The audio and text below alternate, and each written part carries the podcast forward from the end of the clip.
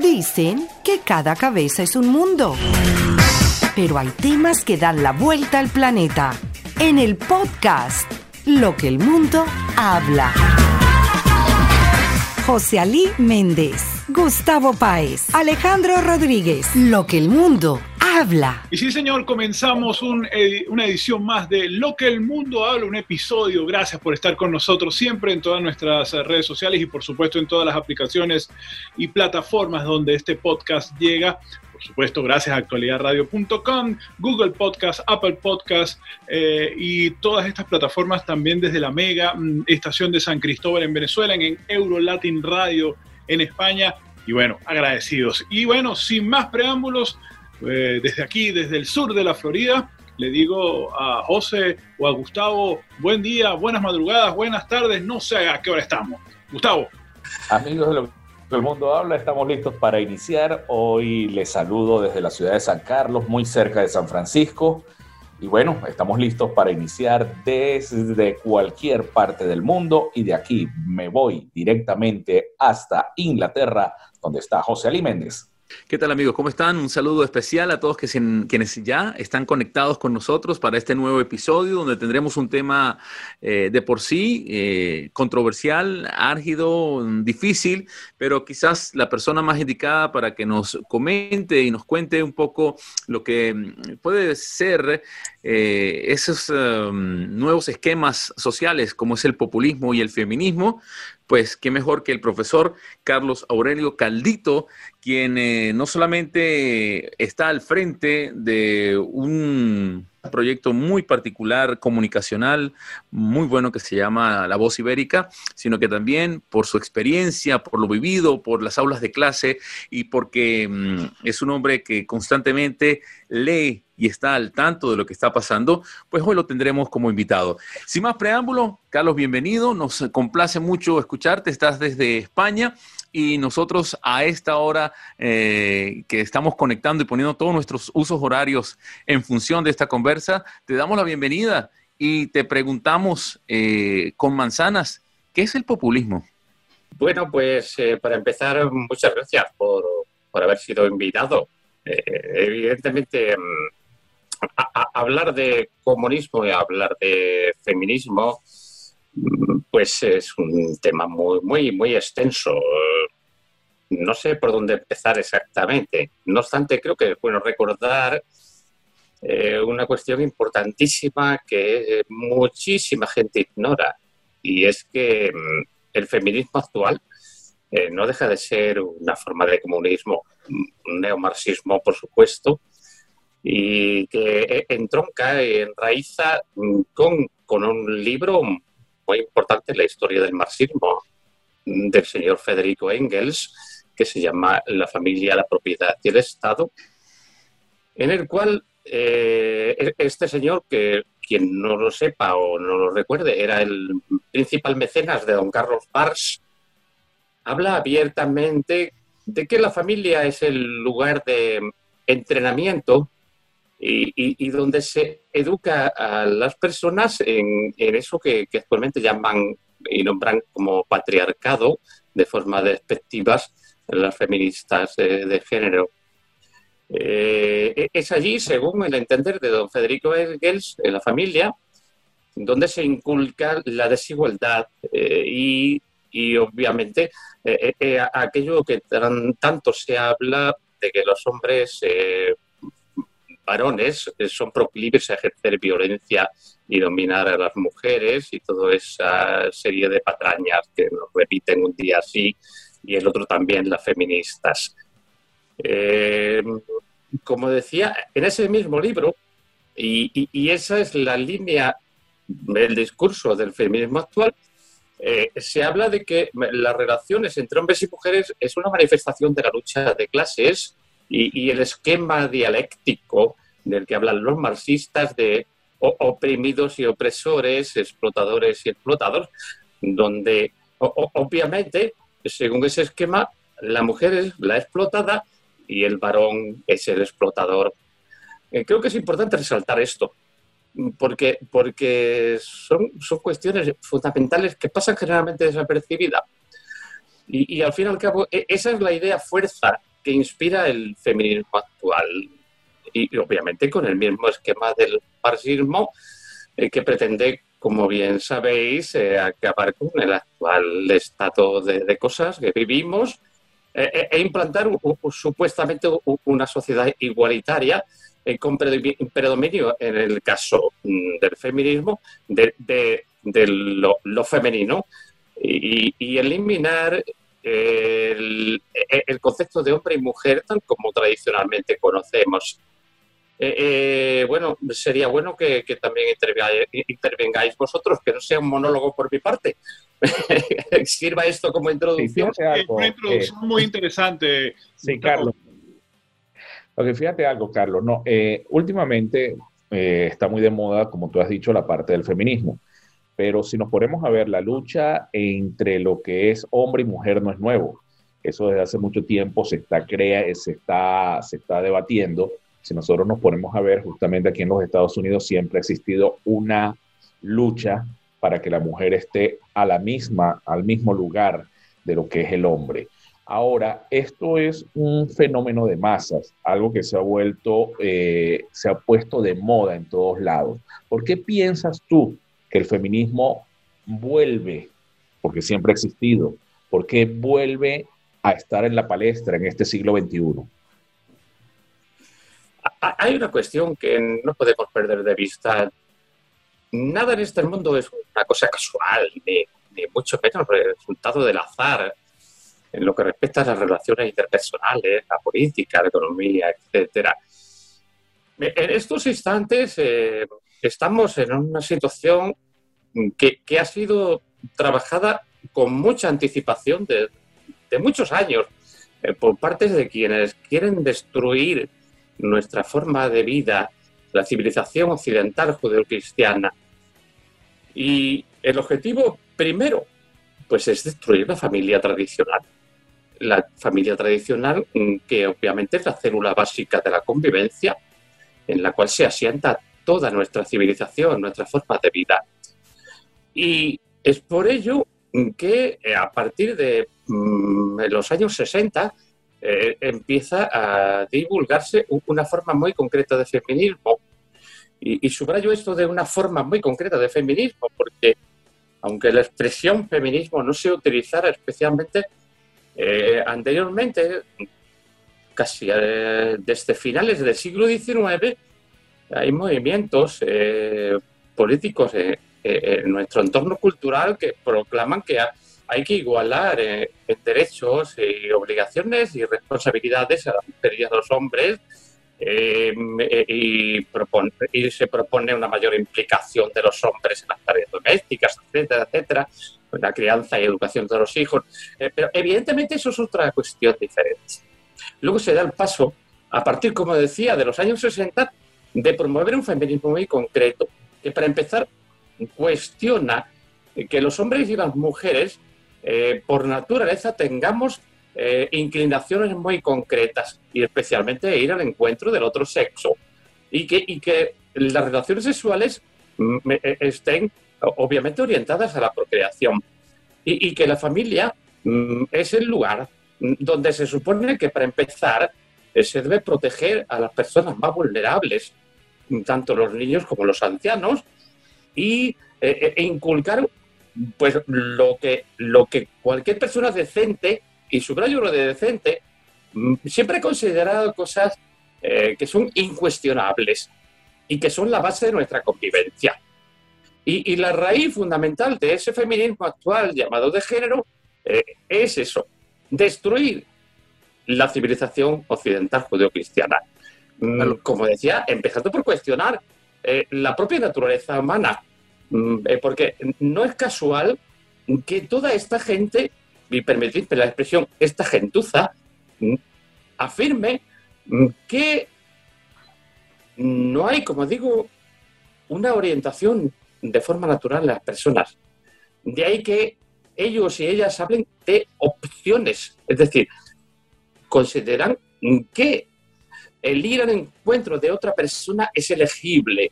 Hoy voy al encuentro de una mujer, mañana voy al encuentro de un hombre, dentro de media hora hago un trío y todo lo que acostumbran a soltar, que desgraciadamente cada vez es menos cuestionado y eso es lo realmente preocupante.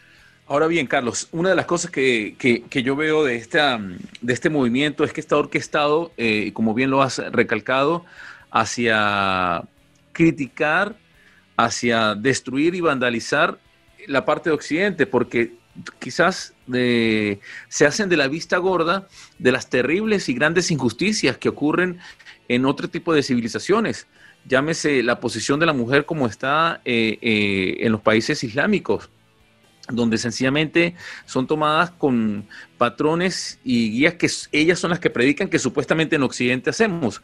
Pareciera que, que las, eh, las damas que están metidas, incluidas en este movimiento eh, feminista, estuvieran hablando de mujeres que están siendo vejadas en el Estado Islámico, pero aquí en Occidente. Y la otra cosa es eh, esa tendencia a manifestarse últimamente, como lo hemos visto, mm, oye, con una total desmesura y con la destrucción de la propiedad privada. Inclusive, estuve viendo una protesta estúpida en Argentina de estas, eh, de estas damas y cómo destruían los carros, que por donde pasaban ellas destruían los carros y, y hacían eh, vandalismo y una dama, una mujer, lloraba y decía, ¿cómo van a destruir mi carro con el que me costó tanto eh, adquirirlo, con el que voy a ir a trabajar, con el que llevo a, mis niñas al colegio, con todo lo demás? Y me lo destruyeron y, supuestamente se están protestando porque los hombres son unos violadores o porque los hombres eh, las tienen eh, pisadas. ¿Y por qué destruyen mi derecho de propiedad? Decía, y la prensa argentina pues la entrevistaba, llorando ella frente a su carro que estaba totalmente vandalizado y destruido. Entonces quiero decir, Carlos, que ¿Por qué este ataque tan desmesurado hacia nuestras, eh, nuestros países de Occidente como si fuese o se tratase de cultura de un Estado Islámico, quien está vigente eh, eh, en la mujer de, esos lados, pero como que criticando a la, sociedad occidental. ¿Sí me entiendes? Hay una dicotomía allí que no logro entender y por qué está manejada así. Y cómo en, en Occidente, en Oriente no dicen nada.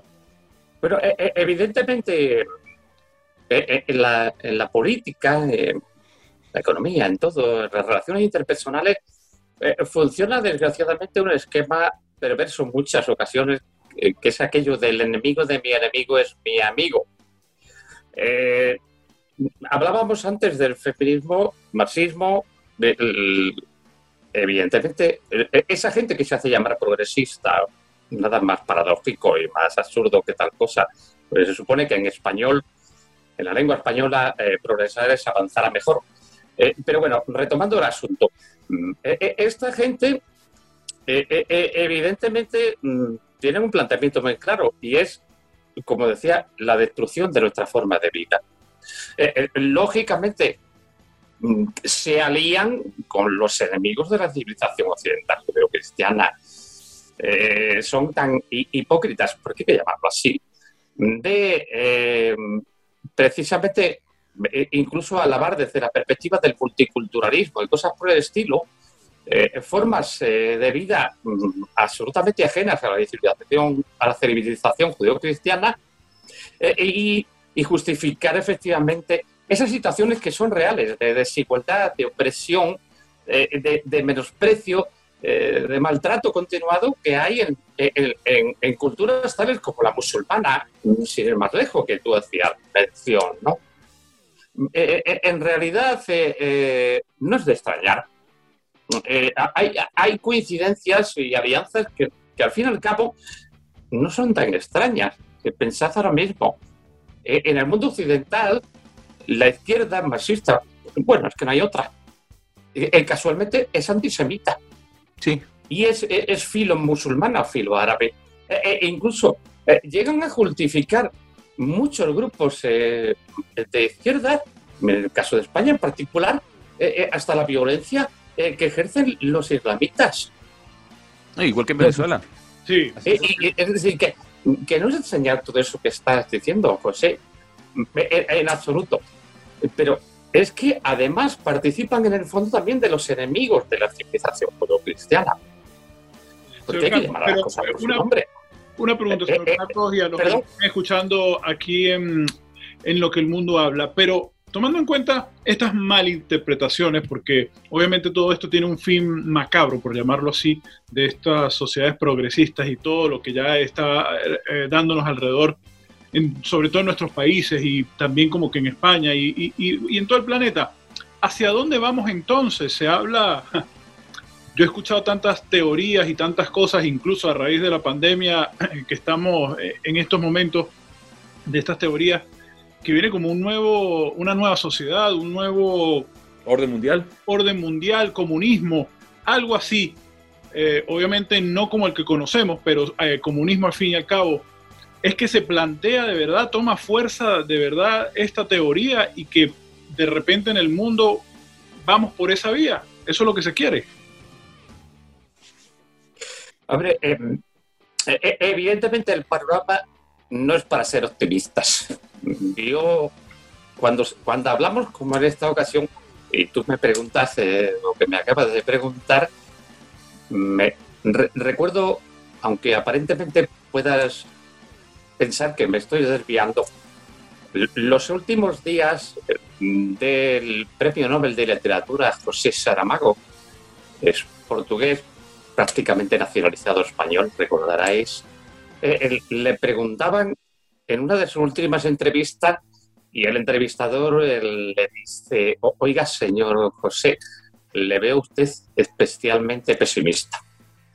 Y, José Sarmago dijo, no, yo soy una persona realmente optimista y realista. El problema es que vivimos, vivimos en un mundo pésimo. Y efectivamente esa es la realidad de la cual tenemos que partir. Eh, en estos instantes, además de la maldita pandemia, que, tampoco es cuestión de centrarnos en ella, que ya se habla demasiado y hoy toca otro asunto, ¿no? Mm, eh, vivimos en el mundo que vivimos. La, gente que vive en el, entorno cultural o civilización judio-cristiana, desgraciadamente ha sido educada en las últimas generaciones desde una perspectiva de que hay que sentir mm, de, alguna manera eh, el, que, el que somos responsables de todos los males de este mundo, poco más o menos. En el mundo occidental en general se inculca desde la escuela esa idea. Y, es que eh, eh, el hombre y la mujer occidental son los culpables de todo, lo pasado, lo presente y lo, y lo futuro, poco más o menos, y que casi deberíamos inmolarnos. y, y ese sentimiento de culpa se está inculcando diariamente y constantemente pidiendo perdón por lo que supuestamente hicieron nuestros antepasados. Mm. E, en el caso concreto, por ejemplo, de la herencia española e, e, en, América. Bueno, lo que ha pasado con Cristóbal Colón. está con Cristóbal Colón. esa idea, ¿no? El Cristóbal Colón, la cantidad de estatuas que han, eh, que han vandalizado, que han destruido, porque la culpa es de Cristóbal Colón. Y la culpa fue de la conquista española. O sea, ¿hasta dónde hemos llegado? Eh, eh, eh, es que hemos llegado a una habitación absolutamente estúpida. Es, que, conduce inevitablemente pues, a, todo, a todo lo que está sucediendo. Esta conversación me recuerda una entrevista que tuve hace como medio año con, el embajador de, Guaidó en Portugal, el que me estuvo contando cómo estaban allí las cosas eh, eh, en Venezuela, ¿no? Y, a mí se me ocurre preguntarle, y, bueno, y, el venezolano en medio, ¿qué recuerda de, la presencia española en, Venezuela o en América? Y, él me decía, pues absolutamente nada. Eh, el legado de lo español que tendría también sus partes eh, negativas que comentar, por supuesto, como, como cualquier ser humano. los españoles que allí fueron también cometieron errores y, bueno, hay que considerarlos eh, personas de su tiempo. Pero bueno, pues eh, me decía el embajador de Guaidó en Portugal, que estuve con él una tarde completa, que, que se ha desterrado por completo de, de, de, la enseñanza pública venezolana toda referencia a, la, a la cultura española. E, e imagino que en el resto de América, desde el estrecho de Berín hasta la Patagonia, pasa exactamente igual. Pero lo que es más grave, eh, en España prácticamente se va por el mismo camino, porque supongo que estaréis al corriente de los diversos nacionalismos y regionalismos que están conduciendo también a eso, ¿no? Por supuesto. Por eso digo que no, me extraña absolutamente nada. Sí. sí, Carlos, fíjate algo. Entonces, de acuerdo a lo que yo estoy, he estado escuchando y he estado leyendo, el feminismo más que todo es una corriente política que lleva un fin determinado. Ahora, ¿tú crees que el feminismo como tal, como se está viendo en este momento, en el siglo XXI, puede generar una crisis y crear un nuevo orden mundial? E, e, evidentemente es una de las principales herramientas en esa dirección, eh, eh, sin duda alguna. Hay una cuestión fundamental. Antes he hecho referencia a la familia. Es que es la célula básica de la convivencia. Eh, yo como profesor siempre he dicho una cosa, y es que hay que diferenciar entre enseñanza y educación. La educación es competencia de la familia. En la familia es donde se inculca la tradición y es donde se arraiga el individuo, igual que una planta. Si no tiene raíces, muere. Eh, y evidentemente, además, eh, el individuo eh, en la familia es tutelado y es donde se le inculca la base, los cimientos de, lo que va a ser en el futuro. Y diréis que ¿por qué hago hincapié en esto? ¿Por qué lo, subrayo? Porque es lo fundamental para el futuro. Y, para el futuro tanto de la persona como de la forma de vida que, como decimos, se llama civilización occidental judio-cristiana. ¿Qué pretende el feminismo? Destruir eso. Es por eso que en estos instantes se habla de, de multitud de formas de familias. Eh, es por ello eh, que se pretende que, eh, que, que sean las autoridades, el Estado, la administración pública quien eduque a la persona y no la familia. Y, evidentemente se empieza por cuestionar, como decía antes, la, legitimidad de la propia familia. Y, claro que se pretende llegar a esa nueva forma de vida que el nuevo orden mundial, partiendo de eso. Quienes pretenden ese nuevo orden mundial saben perfectamente cuál es el enemigo a batir, el enemigo a destruir, y es como decía, la familia. Y ese es el objetivo fundamental, no hay otro. Es por ello que mm, las feministas de género cuestionan absolutamente todo. Todo, eh, eh, todo. hay quienes hablan de, de un nuevo creacionismo, cuando hablan de, del feminismo actual. Carlos. Eh, no sé si conocéis un poco por dónde van los tiros de lo que estoy hablando. Y no, y fíjate algo, que te interrumpo porque estoy recordando que una de las cosas que estoy aprendiendo y, al estudiar el inglés es que eh, el idioma es muy neutro. O sea, una, una de las cosas más difíciles para la persona que habla inglés y aprende el español es cuando empieza a descubrir que uno habla de la casa o el carro, o sea, le da feminismo, o sea, le da término femenino a la casa y término masculino al carro.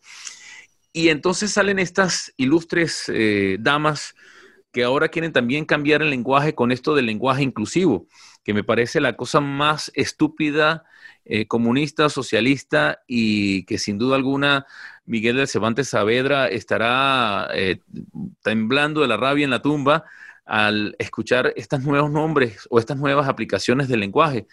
Eh, oye, si quieres hablar un, lenguaje que no tenga género, habla inglés, por ejemplo, que el inglés no tiene género para hablarse, pero el español pues tiene esa característica. Entonces quieren que se, no se diga el niño ni la niña, sino el niñe y cosas así eh, que son, realmente las leo y a veces me parecen eh, de, humor, pero es de un humor eh, de mal gusto, me parece de mal gusto, porque no podemos cambiar ni siquiera la lengua española. ¿Por qué también la lengua española va a ser parte de ese objetivo cultural de parte de las feministas y quienes están detrás de ese nuevo orden mundial?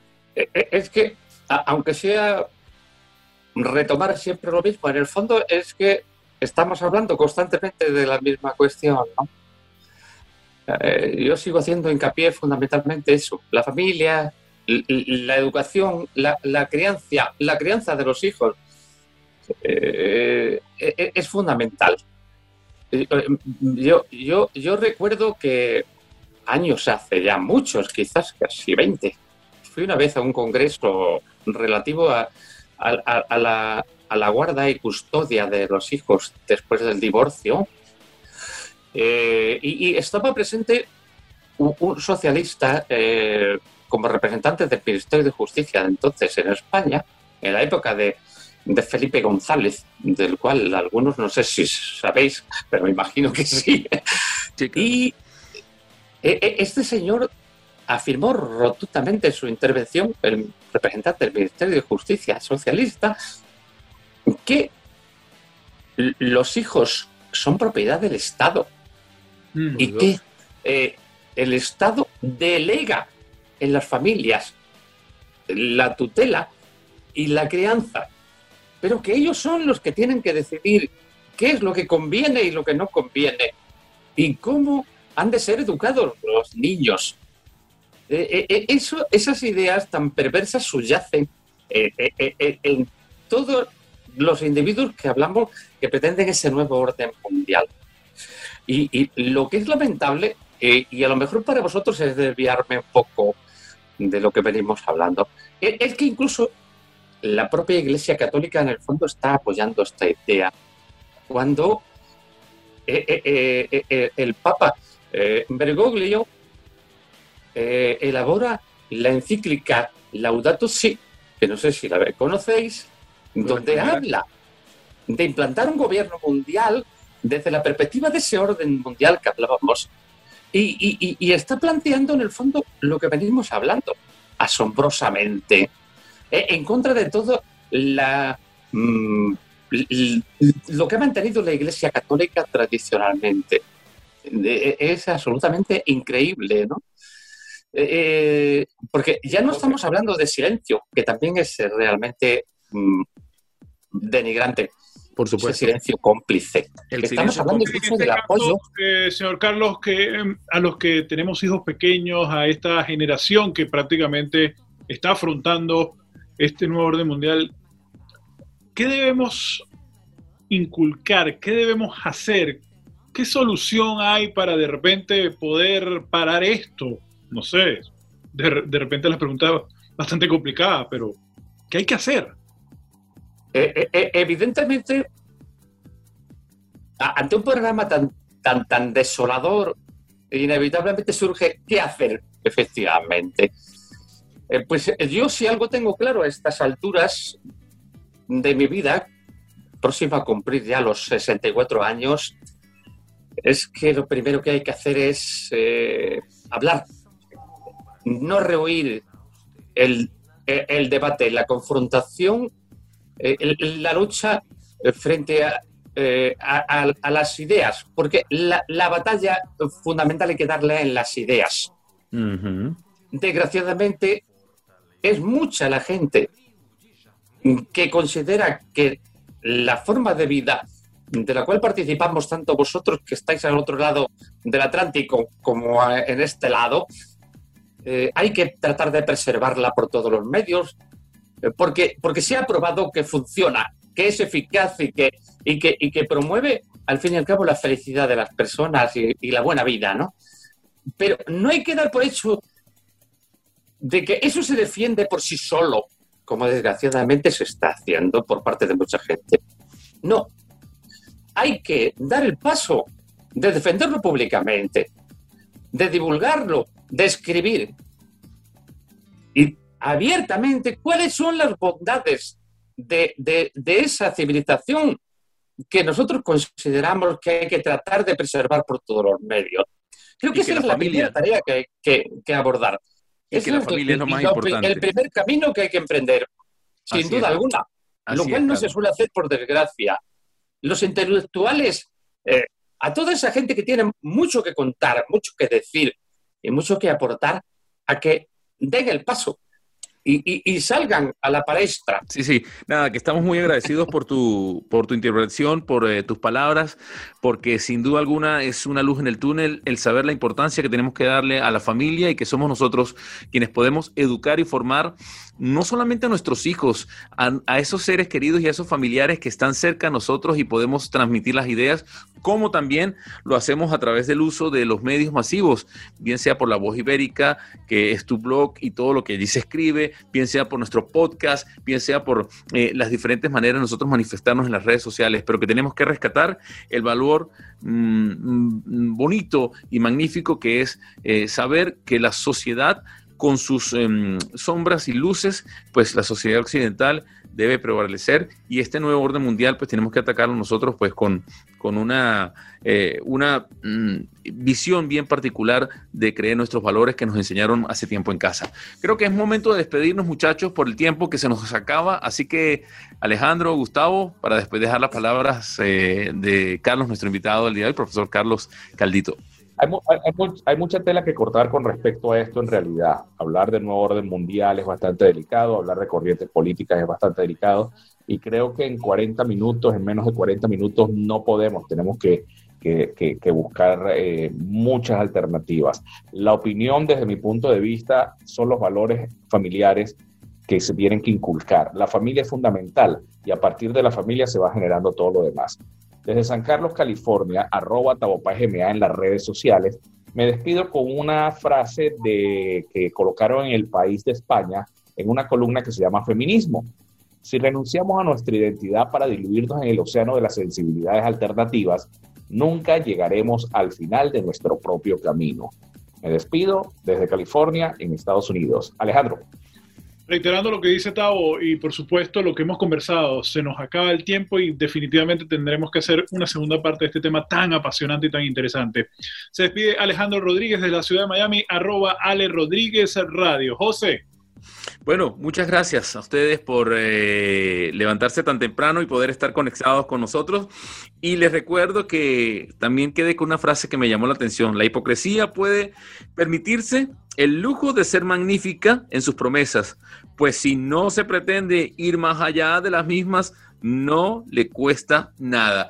Así que dejemos la hipocresía para otro lado y a otro lado y pensemos de una buena vez con una mentalidad eh, puesta en la familia y en los valores que nos enseñaron. Tenemos que rescatar nuestros valores y tenemos que decir basta ante tantas cosas eh, tontas y estúpidas que estamos viendo en nuestra sociedad actual. Carlos, muchas gracias por tu presencia, por tus palabras, por tu experiencia y sobre todo por habernos acompañado en nuestro podcast Lo que el mundo habla. Tu despedida para así terminar nuestro episodio de hoy. Muchas gracias a vosotros. Ha sido un honor poder eh, participar en esta conversación muy, muy, muy productiva y, espero pues eh, poder seguir con, con vosotros en más ocasiones. Podemos seguir conversando sobre esto y muchas más cosas, sin duda alguna, y, avanzar en eso que hablábamos de fundamentalmente no callar. No callar y dar, dar la batalla en el ámbito de las ideas. Es fundamental para empezar. Será tu próxima sesión. Muchísimas gracias. A ti. Gracias. Hasta luego. Chao. bien, ¿eh?